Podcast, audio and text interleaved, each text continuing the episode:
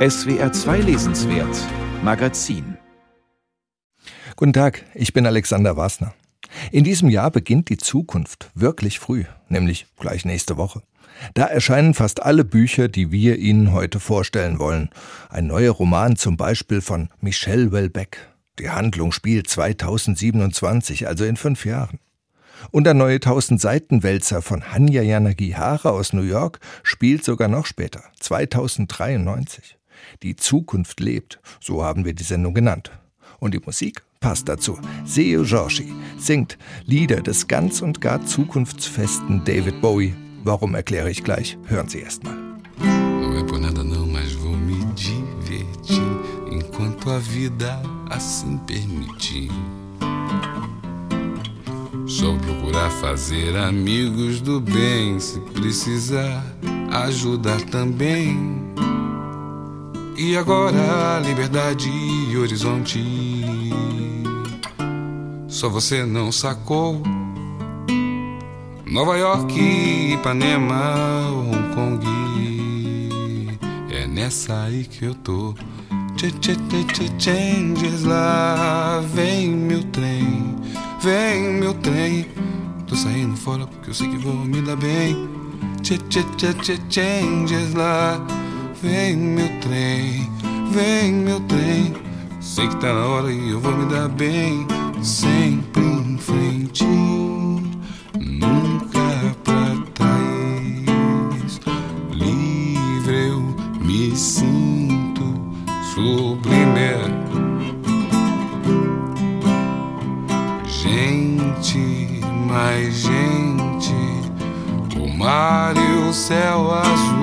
tchê tchê tchê changes lá. Vem meu trem, vem meu trem. Tô saindo fora e eu sei que vou me dar bem. Tchê tchê tchê changes lá. Vem meu trem, vem meu trem. Tô saindo fora e eu sei que vou me dar bem. Sempre em frente.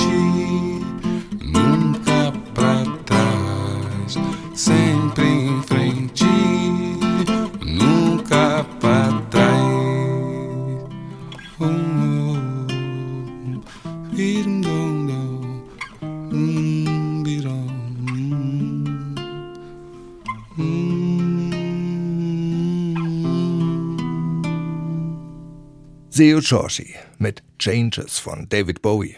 Der wäre gestern 75 Jahre alt geworden. Gerade haben die Erben seine Lieder für irgendwas um die Viertelmilliarde Euro verhökert. Bowie, der Mann, der sich nach einem zweischneidigen Schwert benannt hat, bleibt auch vor seinem sechsten Todestag morgen im Bewusstsein. Und in einem Literaturmagazin hat er genau den richtigen Platz. Denn David Bowie war unter den größten Rockstars der wahrscheinlich allergrößte Leser. Am Anfang nahm er, ohne Mist, eine Bibliothek von 1500 Büchern mit auf Tournee. Es gibt einen kleinen Gesprächsband im Kamper Verlag, da meint er, er habe früh mit dieser Reisebibliothek aufgehört, aber ohne Buch würde er auch heute nie aus dem Haus gehen. Und auch später gibt es viele Interviews mit Fragen wie die der Interviewerin Mavis Nicholson von 1979. Was mögen Sie eigentlich an Büchern? Und was hat Sie am meisten beeinflusst? Es gibt einen eklatanten Unterschied zwischen William Burroughs auf der Erwachsenenseite und Donald Duck auf der Kinderseite.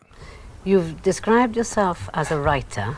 What yes. writers have influenced you? William Burroughs. William Burroughs, is he the only? I might change my mind tomorrow, but yeah. William Burroughs. Vielleicht ändert es sich morgen. Yes. And as a child, who do you think? Und was hat Sie als Kind beeinflusst? Donald Duck.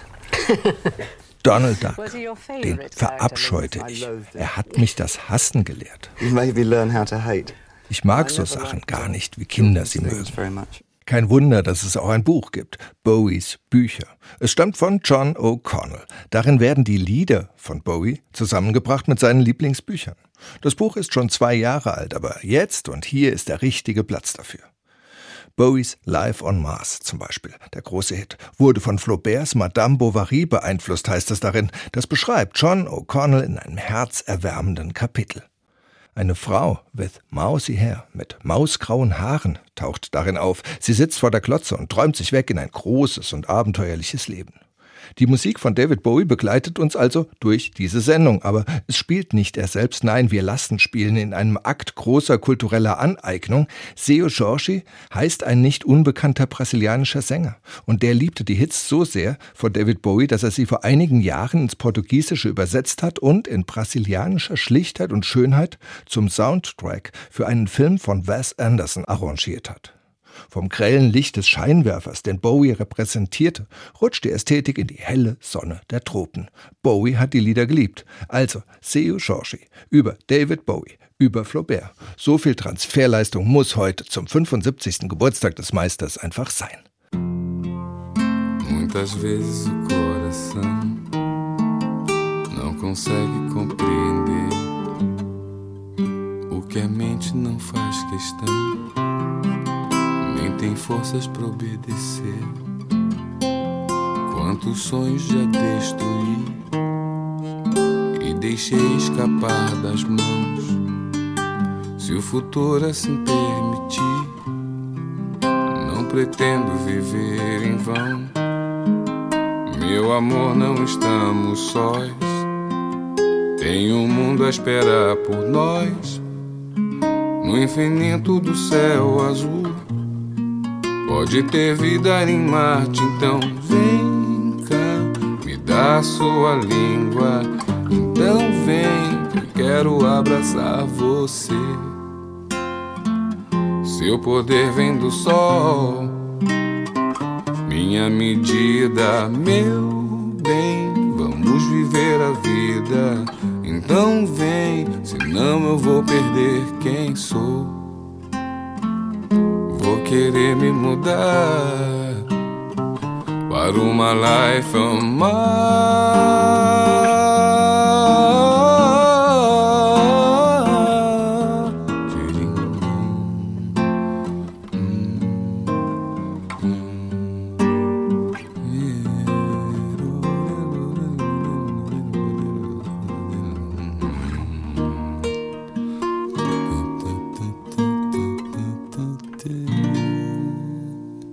Seo Giorgi mit David Bowies Live on Mars. Sie hören das SWR 2 Lesenswert-Magazin.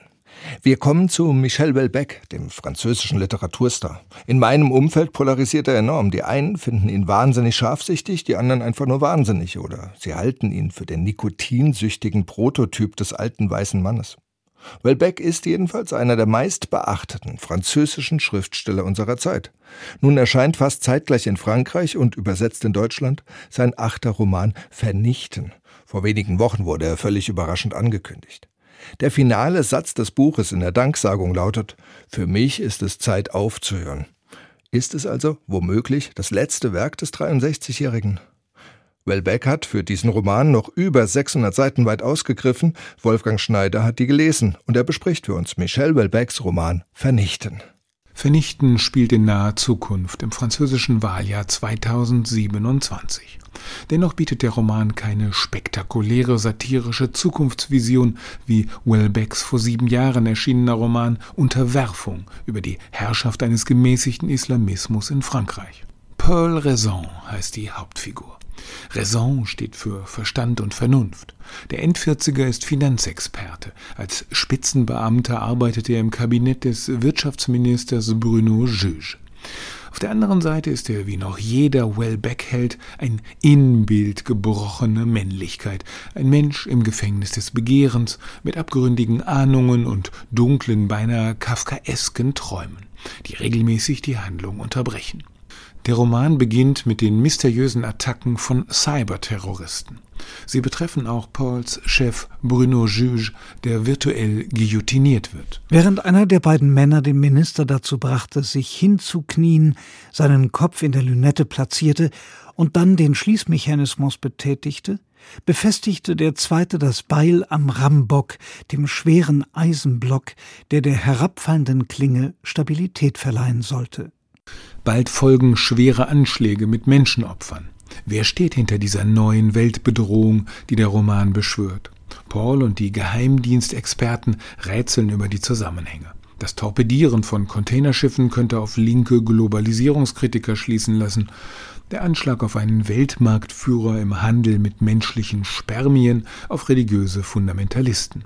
Eine Schnittmenge fände sich womöglich bei radikalen Antinatalisten und Ökofaschisten, nach deren Ideologie nur das Auslöschen der Menschheit den Planeten Erde noch retten könne. Allerdings rückt dieser Strang des Romans bald in den Hintergrund. Vernichten entwickelt sich stattdessen zum komplexen Familienroman, als Paul eine Nachricht auf dem Handy bekommt. Sie stammte von Madeleine, der Lebensgefährtin seines Vaters. Die Nachricht war in Teilen unverständlich, unterbrochen von Schluchzen und mit starkem Verkehrslärm im Hintergrund. Dennoch verstand Paul, dass sein Vater im Koma lag und man ihn ins Krankenhaus Saint-Luc in Lyon gebracht hatte. Pauls Vater, der selbst als hoher ehemaliger Geheimdienstbeamter Kenntnisse über die Verschwörung zu haben scheint, wird nach einem schweren Hirninfarkt zum Pflegefall. Familienmitglieder, die sich aus den Augen verloren haben, müssen plötzlich kooperieren. Am Stammsitz der Familie in der lieblichen Beaujolais-Region trifft sich Paul mit seiner katholisch frömmelnden Schwester Cécile und seinem unglücklichen jüngeren Bruder Aurélien, der tyrannisiert wird von seiner Ehefrau Andy, die Welbeck als Karikatur einer boshaften Haltungsjournalistin darstellt. Bald gibt es Streit um Entscheidungen und Vermögen. Als der Vater nach einer Intrige zwangsweise aus der Abteilung für Wachkoma-Patienten in ein Pflegeheim verlegt wird, wo Rohheit und Vernachlässigung herrschen, nehmen die Geschwister Kontakt zu einer Organisation auf, die auf die Rettung und Entführung von Heimbewohnern aus den Fängen der Pflegemafia spezialisiert ist. Offenbar hat sich die Absonderung und Verwahrung der Alten im Jahr 2027 noch deutlich verschlimmert, was Wilbeck durch Äußerungen seiner Figuren aber allenfalls andeutet. Diese Heime haben einen schlechten Ruf, und das ist alles andere als unbegründet. Im Großen und Ganzen sind das wirklich scheußliche Sterbeanstalten. Nach meiner Meinung sind diese Pflegeheime einer der größten Schandflecken des französischen Gesundheitssystems. Auch die Hintergründe der Terrorattacken werden nicht aufgeklärt. Ihre Muster führen ins dämonisch-okkulte. Solch mutwillige Verrätselung verschafft dem Roman zwar zunächst Spannung. Eine Auflösung des kühn begonnenen Plots ist irgendwann allerdings nicht mehr möglich, ohne ganz ins Fantastische abzugleiten, was nicht Welbecks Sache ist. So verendet dieser Handlungsstrang eher, als dass er zu einem überzeugenden Finale geführt würde. Verschmerzen lässt sich diese Schwäche deshalb, weil der Roman ein anderes Gravitationszentrum hat, die Motive der Krankheit und Hinfälligkeit. So sind die letzten hundert Seiten wieder ganz Paul gewidmet, der schwer an Mund- und Zungenkrebs erkrankt und sich statt für eine martialische Operation für den Tod entscheidet. Es ist eine Angstvision des starken Rauchers Wellbeck, die mit exakter medizinischer Recherche unterfüttert und mit bitteren Aphorismen angereichert ist. Das menschliche Leben besteht aus einer Abfolge administrativer und technischer Schwierigkeiten, unterbrochen von medizinischen Problemen. Mit dem Alter treten die medizinischen Gesichtspunkte in den Vordergrund. Welbecks Werke erregen Aufsehen dank der Sprengkraft ihrer gesellschaftlichen Analysen. In ihrem Mittelpunkt stehen jedoch seit dem Debütroman Ausweitung der Kampfzone das Leiden und der Schmerz des Individuums. Dazu gehört die tendenzielle Unerfüllbarkeit des Begehrens. Pauls Frau heißt Prudence eine Hommage auf den Beatles-Song Dear Prudence, und auch sie arbeitet als Finanzinspektorin. Sinnbild ihrer Ehe ist der Kühlschrank, in dem sogar die Fächer getrennt sind. Obwohl sie sich eine schöne Pariser Wohnung teilen, sind sie sich jahrelang kaum noch begegnet. Hier ist Welbeck wieder bei seinem großen Thema, der schieren Unmöglichkeit der Liebe in der modernen, liberalisierten Welt um dann doch die erst ganz behutsame, bald aber auch sexuell Fahrt aufnehmende Wiedervereinigung des Paars bis in Pauls letzte Lebenswochen zu inszenieren. Der Desillusionist Welbeck wechselt die Maske und gibt sich fast als Romantiker zu erkennen. Sie liebten sich jetzt jeden Morgen. Es erfüllte sie mit ungeheuren Glücksgefühlen. Prudence ging es sichtlich besser, körperlich besser. Er verstand jetzt die Bedeutung des Begriffs eheliche Pflicht und fand ihn nicht vollkommen lächerlich. Auch wenn Welbecks sarkastischer Scharfsinn in vielen Reflexionen zur Geltung kommt, Vernichten ist kein auf Provokation getrimmtes Buch. Es ist der bisher ruhigste Roman des Autors, geprägt von einer tiefen Melancholie.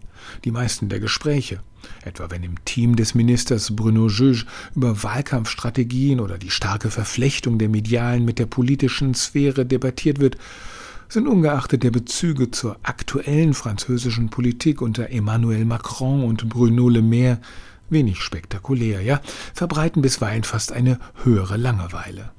Immer aber, wenn Welbeck den Schmerzzentren seiner Figuren nahe kommt, schreibt er eine sensible Prosa mit starken lebensphilosophischen Qualitäten.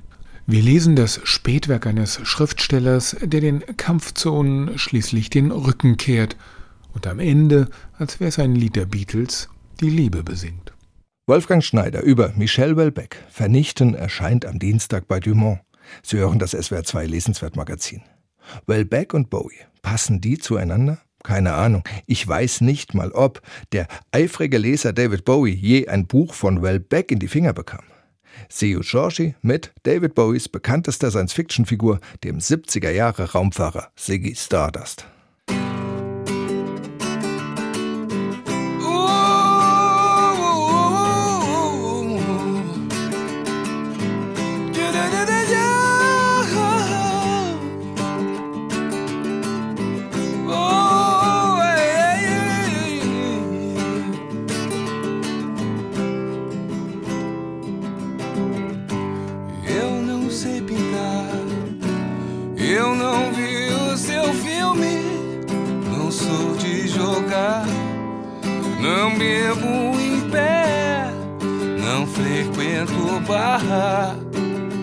Assim me sinto bem, não devo a ninguém.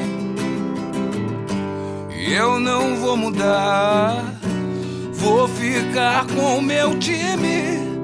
Não vou misturar cachaça e café só pra te agradar.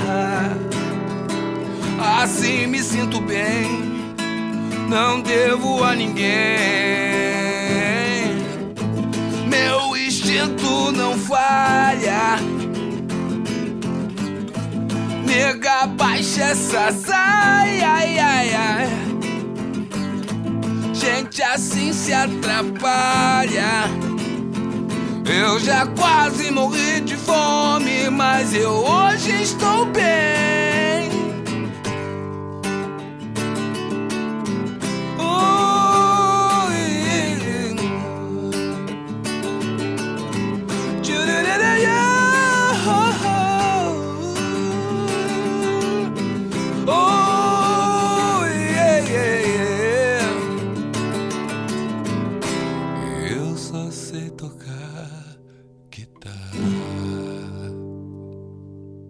Hanya Yanagihara.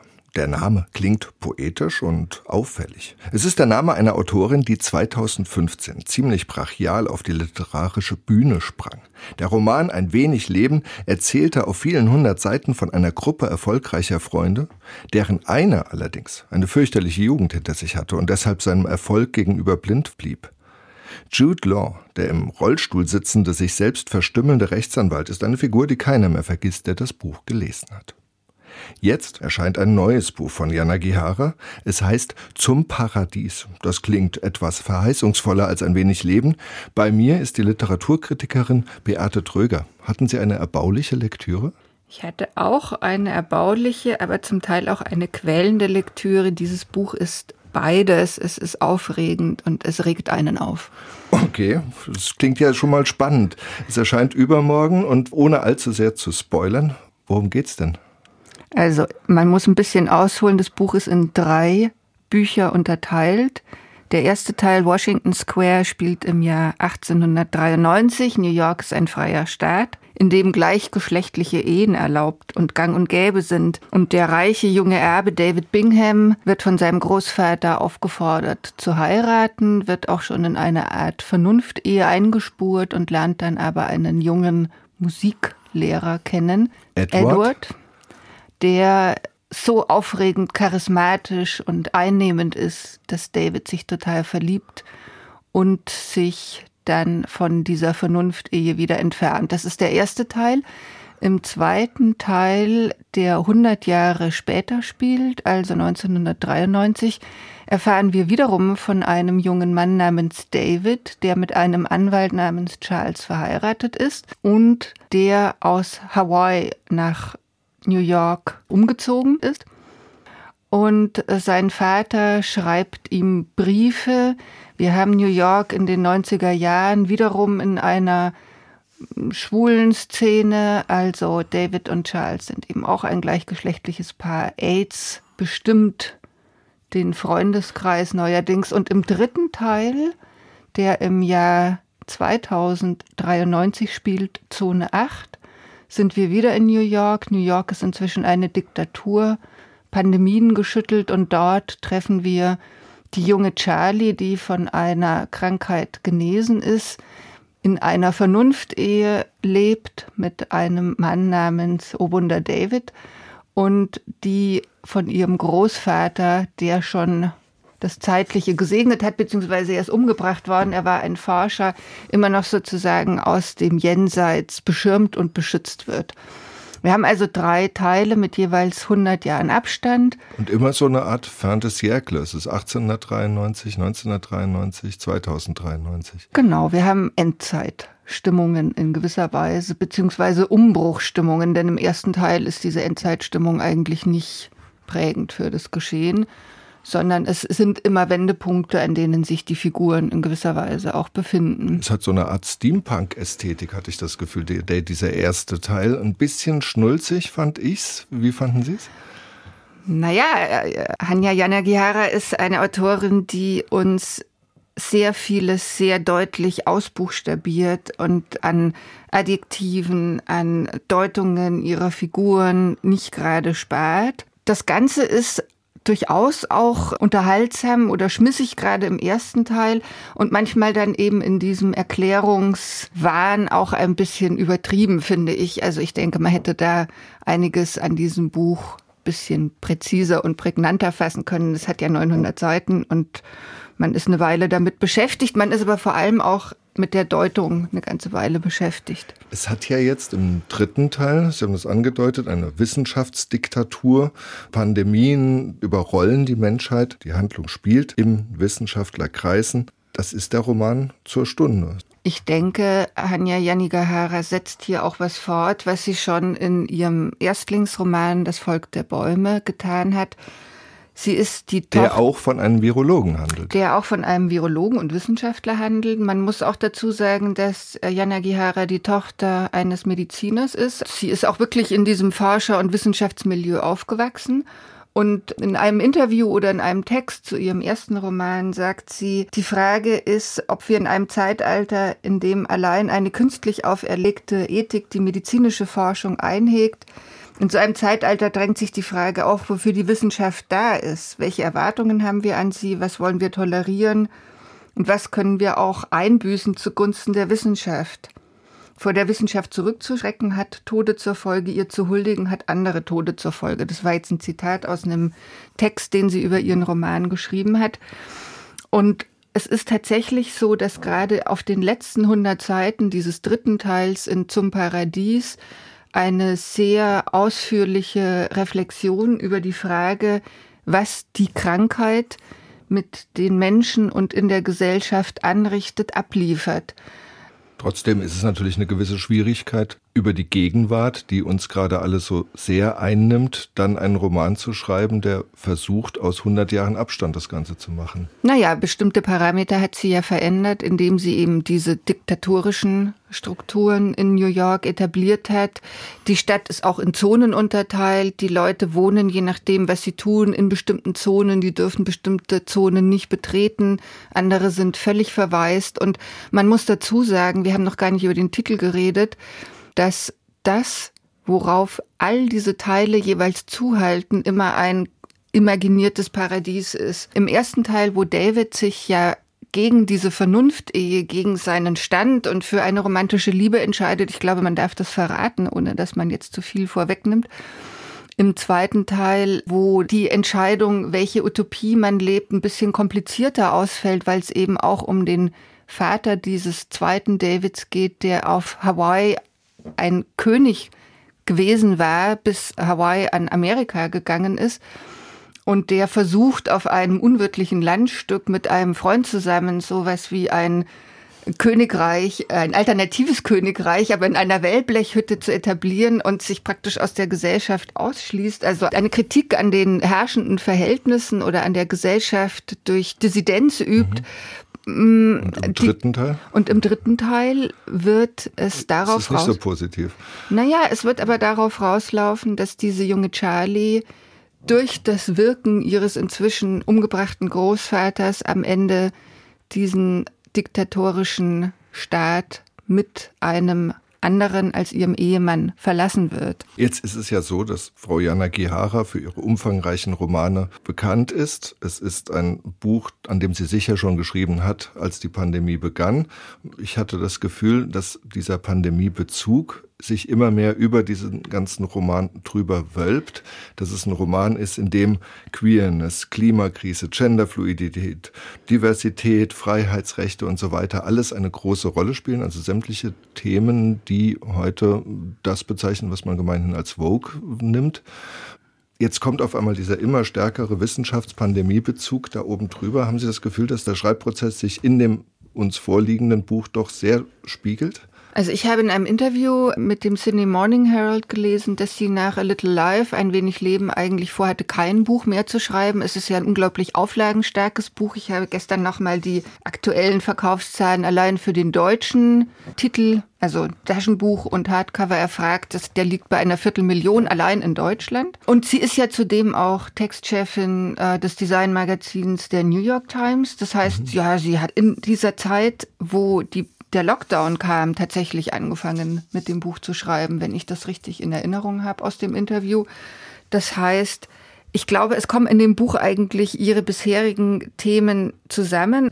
Und ich habe am Anfang ja gesagt, dass das Buch sehr anstrengend ist. Und ich glaube auch genau das ist das, was es dann nicht gerade leicht zu lesen macht, dass diese verschiedenen Diskursebenen und ihre Themen da alle in eins geschoben und vielleicht manchmal auch ein bisschen in eins gezwängt werden sollen.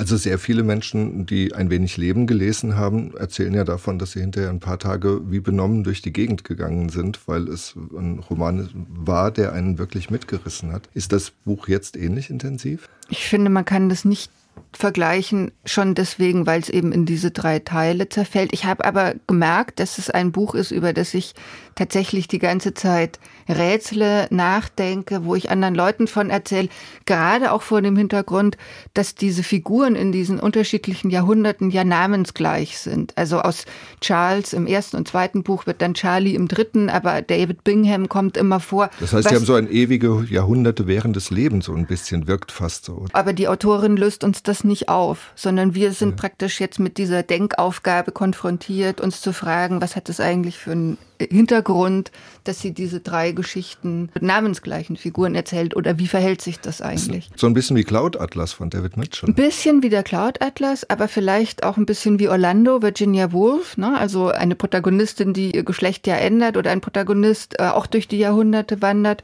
und vielleicht eben auch in dieser Namensgleichheit ein bisschen Nietzsche und die Wiederkehr des Ewiggleichen, ja, also dass das, was Menschen treibt, was sie auch auf ein anderes, alternatives, glücklicheres Leben, ein paradiesischeres Leben, ein weniger schuldhaftes Leben, denn das Paradiesthema ist immer mit Schuld verbunden, was Menschen darauf hoffen lässt, das ist natürlich das zentrale Thema aller drei Bücher. Und steht auch an irgendeiner Stelle Dante, Pate mit Inferno, Purgatorium, Paradies. Nur, das hatte ich mich dann gefragt, ist das in diesem Fall andersrum? Dass vielleicht dieses freie, alternative New York, das ja am Anfang schildert, das Paradies ist, aus dem vertrieben wird über das ja. Purgatorium, die AIDS-Zeit, ja. bis zum Inferno, bis zur Apokalypse ja. der letzten. Lipo Vao Nahele, also dieser Ort, an dem im zweiten Teil dieses alternative Königreich errichtet wird, heißt auch tatsächlich der dunkle Wald. Also das, das ist ja. Die ersten Zeilen von Dantes Inferno. Genau, das ist tatsächlich was, da könnte man sicher jemanden auch mit einer Seminararbeit beauftragen. Bei Dante endet jedes Kapitel mit dem Wort Sterne, hier endet jedes Kapitel mit dem Wort Paradies. Zum Paradies. Also da ist sicher noch einiges an äh, philologischen Früchten zu ernten. Und ich finde die These tatsächlich Interessant, ja. Also inwieweit wird diese Paradiesvorstellung dann tatsächlich eingelöst? Darüber sagt sie uns ja nichts, sondern sie bricht ja dann immer wieder ab und das wird nicht weiter kommentiert, sondern es bleibt offen, ob das Paradies, in das sich die Protagonisten jeweils bewegen oder begeben, dann tatsächlich auch paradiesische Verhältnisse bereithält. Und so, dann jetzt Top oder Top, empfehlen Sie es? Ich empfehle es Leuten, die etwas Muße mitbringen und ich empfehle es Leuten, die nicht die gleichen Erwartungen an das Buch herantragen wie an ein wenig Leben, wenn sie es gelesen haben, denn es ist wesentlich zäher zu lesen. Ich empfehle es aber durchaus, vor allem würde ich sagen, die letzten 100 Seiten, diese Kommentare zur Krankheit, die regen doch ziemlich an, auch zum Widerspruch. Dann sind wir jetzt mal gespannt, was mit diesem Roman passiert. Zum Paradies. Ein Buch, das übermorgen im Klassen Verlag erscheint. Ich sprach mit Beate Tröger.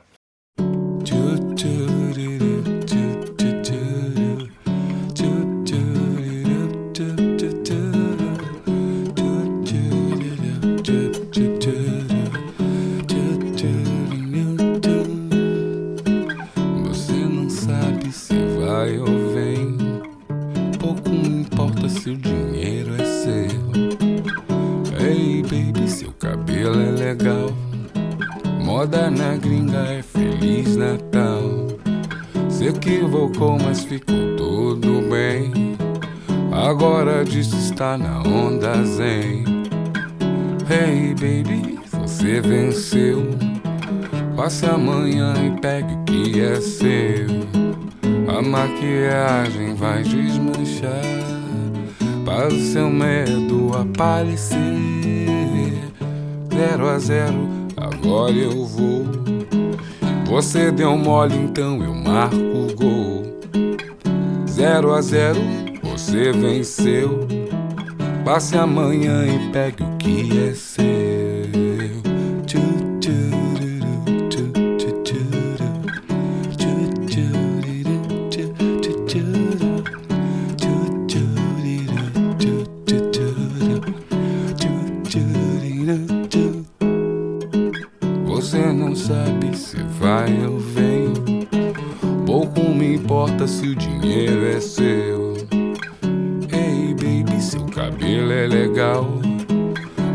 Na gringa é Feliz Natal.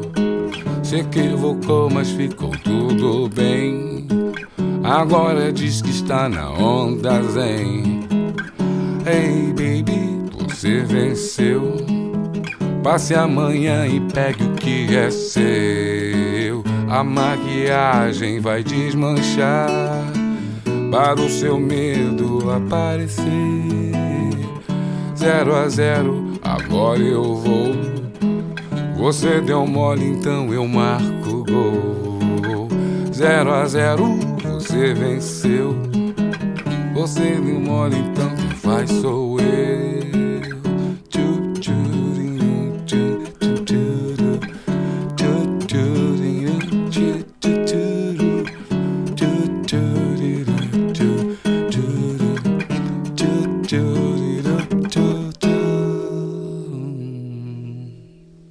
Seu Giorgi mit David Bowies Rebel Rebel. Im SWR 2 Lesenswert-Magazin kommt jetzt jemand, den Sie sicher nicht kennen. Die amerikanische Lyrikerin und Essayistin Mary Ruffle, geschrieben Ruefle. Sie wurde 1952 in McKeesport, Pennsylvania geboren und lebt heute in Bennington, Vermont. Ihr Werk erhielt viele Auszeichnungen, doch hierzulande gilt sie noch immer als Geheimtipp. Nun besteht berechtigte Hoffnung, dass sich das ändert. Ihr 2019 im Original unter dem Titel My Private Property erschienenes Buch erscheint nämlich als erstes ihrer Bücher nächste Woche auch auf Deutsch. Übersetzt hat es die ebenfalls vielfach ausgezeichnete Schriftstellerin und Übersetzerin Esther Kinski. Ob sich die Lektüre lohnt, weiß Shirin Sochitrawala, die das Buch für uns gelesen hat. Das schmale Buch gleicht einer Wunderkammer, in der man hin und her läuft, um unterschiedliche Exponate zu bestaunen. Mary Ruffle versammelt Notate, oft nur einen Absatz lang, kleine Geschichten und Kürzestprosa. Der längste Eintrag umfasst gerade einmal 16 Seiten. Ein Mini-Essay, der den Titel des Buches trägt, Mein Privatbesitz. Darin beschäftigt sich die Autorin ausgiebig mit Schrumpfköpfen, jenen ebenso fremden wie faszinierenden Präparaten aus der eingeschrumpften Kopfhaut eines toten Menschen.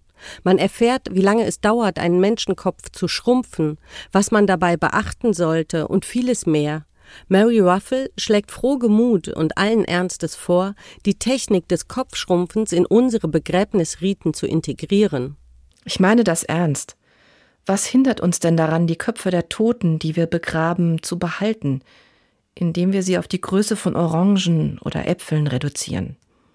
Und aus tiefer Liebe und Achtung aufzubewahren, für unsere Nachkommen etwa, für die sie dann Vorfahren werden und was sind Vorfahren denn anderes als die Lieben unserer Lieben, da ein einziger Akt der Liebe am Anfang der Zeiten das bewirkt hat, was wir Zukunft nennen?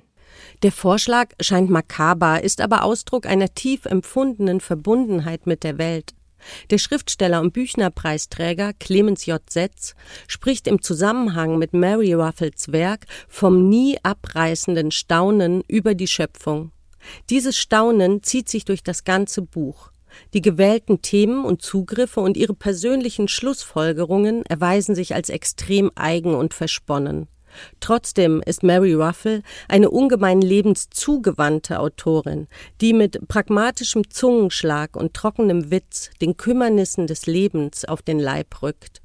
Übersetzt hat das Buch die preisgekrönte Schriftstellerin und Übersetzerin Esther Kinski. Sie rettet Ruffles melancholischen Beat und ihren aufgekratzten Ich erklär dir die Welt Schätzchen Ton in ein strahlend helles Deutsch. In Mein Privatbesitz geht es um dies und um das und um alles. Die Themen Alter und Tod grundieren das Buch. Wandel und Veränderungen treiben die Autorin um. Sie ist Jahrgang 1952 und weiß, wovon sie schreibt, wenn sie sich etwa den sogenannten Wechseljahren widmet. Ihr mit Pause überschriebener Text zum Thema ist zum Niederknien und zum Totlachen und bringt die ganze Sache darüber hinaus bestens auf den Punkt. Die Autorin spricht ihre Leserschaft direkt an, stellt eine Art Leidensgemeinschaft her, der sie den folgenden Satz um die Ohren schlägt wie ein nasses Handtuch. Zitat, du fühlst dich, als wäre dein Leben vorbei, und damit hast du völlig recht, es ist vorbei. Zitat Ende. Mal achselzuckend, mal aufgebracht, mal amüsiert berichtet sie von ihren eigenen Erfahrungen und ihrem Gefühl plötzlicher Nichtexistenz. Weil du nicht mehr existierst, bist du zu allem bereit, nur um Aufmerksamkeit zu erregen. Vielleicht rasierst du dir die Haare ab oder du färbst sie dir oder du trägst Ringelstrümpfe oder schreist wildfremde Leute an. Du hast sie doch bestimmt schon gesehen, diese mittelalten Frauen, die den Verkäufer im Laden an der Ecke anschreien. Die meisten Texte des Buches sind zuvor in Zeitschriften erschienen. Dass bislang kein einziges Buch der Autorin, die in erster Linie als Lyrikerin bekannt ist, ins Deutsche übersetzt wurde, bleibt schwer zu verstehen. In Mein Privatbesitz präsentiert sich Mary Ruffle als exzentrisch kluge Person, die das Erhabene und das Sonderbare ineinander faltet, bis der Alltag vor Surrealität knistert. Krümel auf der Arbeitsplatte ihrer Küche nimmt sie als invasive Art wahr und begutachtet sie ebenso begierig wie ihr eigenes Müdesein in einer geschäftigen Welt oder den herrlichen Trost schöner Dinge. Es sind auch die thematischen Sprünge, Stil und Tonwechsel, mit denen Ruffle für sich einnimmt. In einer Reihe von sogenannten Farbtexten lotet sie die Vielstimmigkeit der Traurigkeit aus, beschreibt unhaltbare Seelenzustände als farblich markierte Phasen. Rosa Traurigkeit ist die Traurigkeit weißer Anchovies. Es ist die Traurigkeit der Entbehrung, des Mangels, des Schluckenmüssens, wenn die Kehle nicht größer ist als eine Akupunkturnadel. Es ist die Traurigkeit von Pilzen, die mit zu großen Köpfen geboren sind. Die Traurigkeit, die eintritt, wenn sich die Sohlen vom einzigen Paar Schuhe lösen oder vom Lieblingspaar, ganz gleich. Listigerweise stellt Mary Ruffle in einer Nachbemerkung am Ende des Buches klar, dass man das Wort Traurigkeit in diesen Farbtexten durch das Wort Freude ersetzen könne. Sie ist schon auch eine gerissene Autorin, deren Texte von ihrer Belesenheit und von ihrer Lebensweisheit profitieren. In zum Beispiel Frank erzählt sie auf knappem Raum von einem sehr hellen und sehr faulen Schüler namens Frank, der nicht lesen möchte und von seinem Lehrer ausgerechnet mit Melvilles Bartleby der Schreiber dazu überredet werden soll. Der Schüler indes wehrt sich mit Bartlebys Worten, ich möchte das lieber nicht, und beweist damit, dass er auch ohne Lektüre Bescheid weiß. Bescheid weiß auch Mary Ruffle, die ihre gut verdrahtete Intellektualität mit einer gehörigen Portion Alltagstauglichkeit polstert. Dichtung und Abwasch gehen bei ihr eine unwiderstehliche Verbindung ein. Kurzum, ein Buch wie ein Glücksfall. Das findet Shirin Sochitrawala, die Mary Raffles Buch Mein Privatbesitz für uns gelesen hat. Das Buch erscheint bei Surkamp. Sie hören das SWR 2 Lesenswert Magazin. Und jetzt spielt Seu Giorgi, Lady Stardust von David Bowie. Das Gegenstück zu Ziggy Stardust.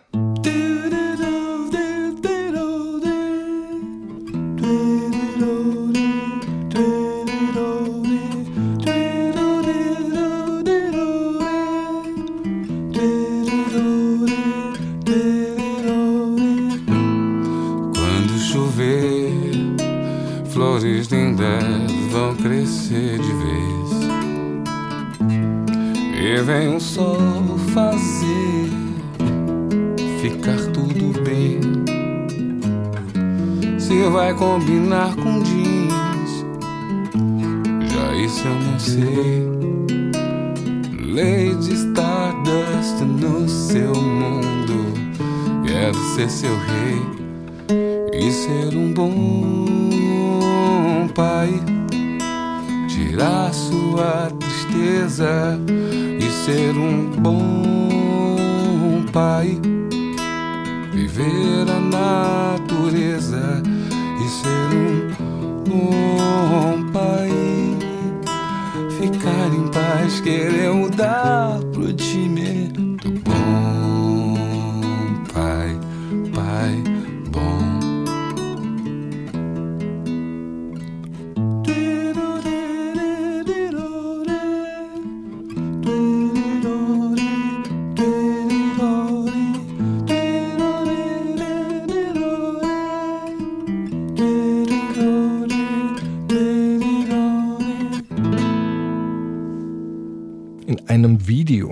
österreichischen Band Wanda sieht man eine junge Frau, die springt in einem Bett herum. Es ist die Autorin Ronja von Rönne.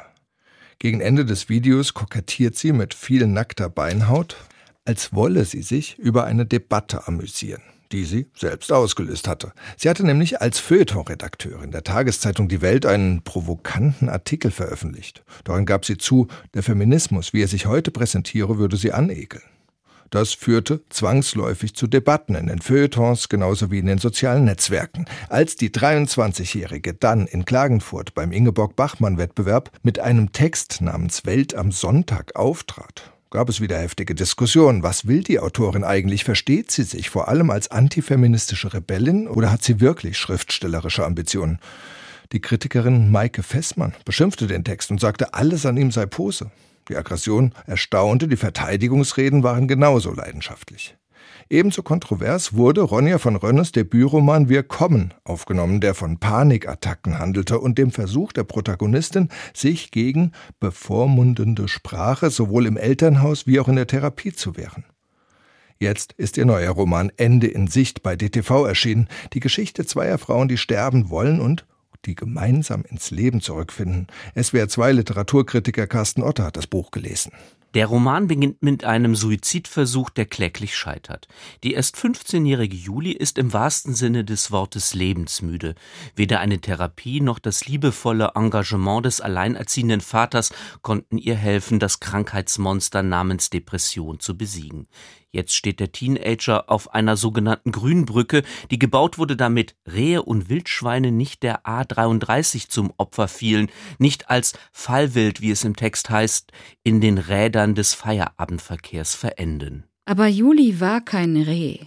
Und Juli plante keine Überquerung, ganz im Gegenteil.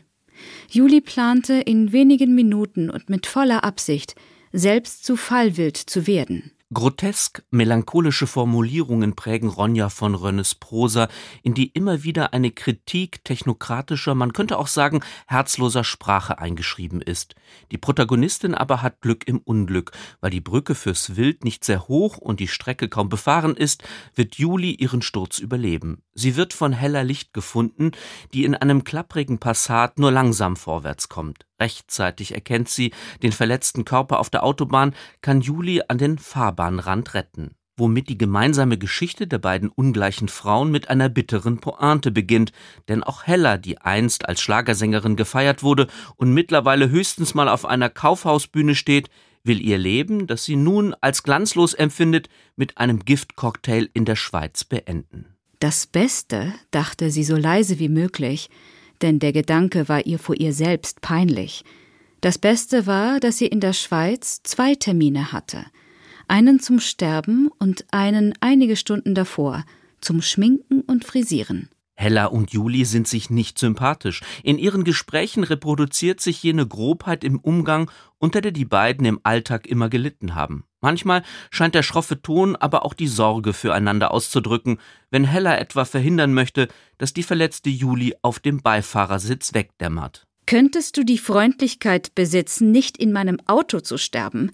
brüllte sie also, und Juli fuhr erschrocken auf und sah ihre Chauffeurin irritiert an drückte wieder die Serviette an die Wange. Dann nickte sie schließlich und Hella atmete aus. Hella wollte nie ein Kind bekommen und jetzt muss sie sich kurz vor ihrem geplanten Tod um eines kümmern. Zu diesem Lebensdrama gehört ein gestörtes Verhältnis zur Mutter, die sich nur ungern mit der künstlerisch ambitionierten Tochter befassen wollte und zeitlebens die Schwester bevorzugte. Auch Juli hat mit einer lieblosen, nämlich völlig abwesenden Mutter zu kämpfen. Die verließ früh den Vater, der für das zurückgelassene Mädchen eine rührende Geschichte erfand. Die Mutter sei eine vielbeschäftigte Schneckenforscherin, die überall auf der Welt das Wesen der merkwürdigen Kriechtiere erkunde. So bekam die Tochter regelmäßig Nachrichten aus fernen Ländern, die aber wie die ganze Schneckengeschichte nicht stimmten. Noch immer erreichte sie jedes Jahr eine Postkarte. Aber ihre Magie hatte sie längst verloren, seit Juli herausgefunden hatte, aus wessen Feder sie tatsächlich stammten. Die Lüge aber wirkt noch nach, denn die Tochter hat stets ein Schneckenhaus dabei, das angeblich von der Mutter kam, aber doch vom Vater zum Geburtstag auf den Gabentisch gelegt wurde. Mit einer kalkigen Schale tritt Juli auch an den Brückenrand, um in die Tiefe zu springen. Das Tiergehäuse zerbröselt, das Kind überlebt. Es sind solche Details auf der Motivebene, die dem Roman, der ständig von Ruppigkeiten erzählt, eine seltsam schöne Zärtlichkeit verleihen. Die Stärke der Autorin besteht aber nicht nur in solchen kleinen Einfällen, die in den Text mit leichter Hand eingebunden sind. Ronja von Rönne versteht sich besonders gut auf Szenen mit Knalleffekten, die letzten Endes gar keine sind, weil die Zündschnur zwar brennt, der explosive Stoff aber nicht in die Luft geht, sondern mit dumpfen Geräuschen verpufft wie beim Streit mit einem überkorrekten Putzmann im Raststätten-WC, beim Übernachten in der abgeschalteten Sauna eines Thermalbades oder bei einem Dorffest, auf dem Heller von einem alten Fan wiedererkannt und auf die Bühne gezerrt wird, um ihren größten Hit, nämlich Ende in Sicht vorzutragen. Im Licht des Scheinwerfers existierte Heller nur im Moment, und der war gut. Vor ihr johlten sturzbetrunkene Mitglieder der Freiwilligen Feuerwehr ihren Liedtext mit und prosteten ihr zu. Hella sang. Selbst dieser zweifelhafte Moment des späten Ruhms währt nicht lange. Plötzlich ist der Akku des Mikrofons leer, niemand hört mehr ihre Stimme, außer Hella, die weiter vom Ende singt, das in Sicht sei. Bald stürzt sie betrunken von der Bühne, das Bierzeltpublikum grölt, desinteressiert an dem strauchelnden Star, nun muss Juli sie auflesen. Ronja von Rönne schont ihre traurigen Heldinnen nicht, konfrontiert sie mit großen und kleinen Lügen. Hella hat ihr ärztliches Gutachten für die Schweiz gefälscht. Juli muss sich eingestehen, dass es sich nicht lohnt, in Selbstmitleid zu ergehen. Auf ihrem Trip durch die westdeutsche Provinz kommen sich die Figuren immer dann am nächsten, wenn sie einander besonders fremd sind. Wenn Depression als Zustand des mentalen Stillstandes begriffen werden kann, ist es nur folgerichtig, dass die Autorin von der Depression in einem literarischen Roadmovie erzählt und die Literatur damit ein Stück weit auch zum Therapeutikum wird. Das Buch erfindet das derzeit beliebte Genre keineswegs neu.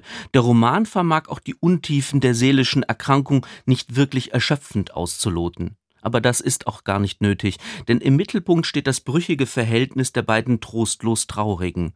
Es gibt großartig pathetische Sätze in diesem Buch. Manchmal überzeugen einzelne Wortneuschöpfungen, etwa wenn von den Selbsthassverantwortlichen die Rede ist. Etwas Kritik ist dennoch angebracht. Das Lektorat hätte gewiss ein, zwei Phrasen tilgen können. Wenn eine Antwort zum Beispiel wie aus der Pistole geschossen erfolgt, dann wirkt eine solche Redewendung eher unpassend im ansonsten originellen Schnodderton. Außerdem schwingt sich die allwissende Erzählerin an wenigen Stellen auf ein Erklärpodest, um das Geschehen, das ohnehin klar ist, noch einmal grundsätzlich einzuordnen. Auf sonderbare Weise hatte das Schicksal sie aneinander gekettet – und so einfach kamen sie nicht voneinander los. Vielleicht sind solche überflüssigen Sätze dem Umstand geschuldet, dass sich der Text mit seinem ausgestellten Thema auch an ein jüngeres Publikum richten soll. Die rhetorischen Redundanzen können indes als bewusste Schönheitsfehler eines Buches gelesen werden, das nicht auf literarische Perfektion setzt, sondern vielmehr darauf angelegt ist, gesellschaftliche, emotionale und sprachliche Brüche offenzulegen. Carsten Ott über Ronja von Rönne, Ende in Sicht, erschienen bei DTV. Das war es für heute im SWR 2 Lesenswert Magazin. Wir besprachen außerdem Michel Welbecks Roman Vernichten, Hanya Yanagiharas Buch Zum Paradies, Mary Raffles melancholische Kurzessays Mein Privatbesitz. Und von David Bowie haben wir erwähnt den Gesprächsband Stardust Gespräche aus dem Kamper Verlag und Bowies Bücher von John O'Connell. Die Lieder von Bowie spielte Seu Chorshi. Mein Name ist Alexander Wassner. Technik der Sendung hatte Jochen Bleicher und nach den Nachrichten würde ich Sie gerne zum Hierbleiben bewegen, denn es kommt das schöne, wirklich sehr schöne Hörspiel Don Juan nach dem Stück von Molière in der Inszenierung von Gerd Westphal unter anderem mit Will Quadflieg. Auf Wiederhören.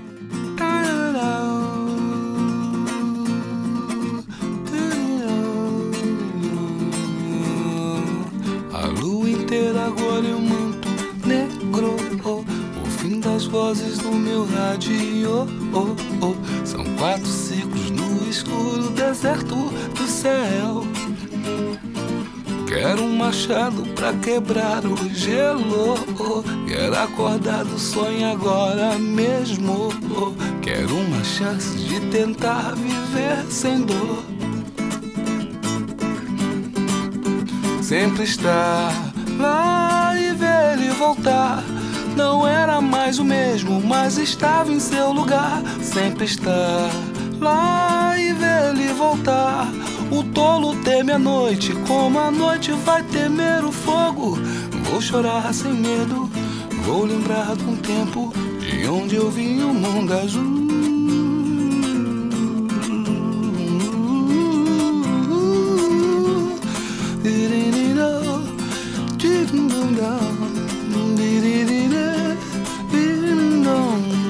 Trajetória escapa o risco nu. As nuvens queimam o céu, nariz azul. Desculpe, estranho, eu voltei mais puro do céu. Na lua, o lado escuro é sempre igual. No espaço, a solidão é tão normal. Desculpe, estranho, eu voltei mais puro do céu. Sempre está lá e ver ele voltar. Não era mais o mesmo, mas estava em seu lugar. Sempre está lá e ver ele voltar. O tolo teme a noite, como a noite vai temer o fogo. Eu vou chorar sem medo, vou lembrar do tempo de onde eu vi o mundo azul estar lá e ver ele voltar. Não era mais o mesmo, mas estava em seu lugar. Sempre está lá e ver ele voltar. O tolo teme a noite, como a noite vai temer o fogo. Eu vou chorar sem medo, eu vou lembrar do tempo de onde eu vi o mundo azul.